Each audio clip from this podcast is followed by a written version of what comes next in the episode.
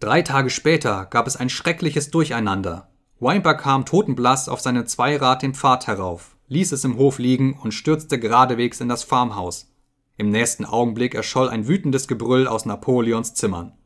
Wie ein Lauffeuer verbreitete sich die Nachricht von dem, was geschehen war, über die ganze Farm. Die Banknoten waren falsch. Frederick hatte das Holz umsonst gekriegt. Napoleon rief sogleich alle Tiere zusammen und sprach mit schrecklicher Stimme das Todesurteil über Frederick aus. Wenn man seiner habhaft werde, sagte Napoleon, so sollte er lebend gekocht werden. Gleichzeitig warnte er, nach diesem verräterischen Streich müsse man auf das Schlimmste gefasst sein. In jedem Augenblick konnte Frederick mit seinen Leuten den lang erwarteten Angriff auf die Farm unternehmen. Alle Zugänge zur Farm wurden mit Wachen besetzt. Überdies wurden vier Tauben mit einer versöhnlichen Botschaft nach Fuchswald entsandt, die möglicherweise gute Beziehungen zu Pilkington herzustellen imstande war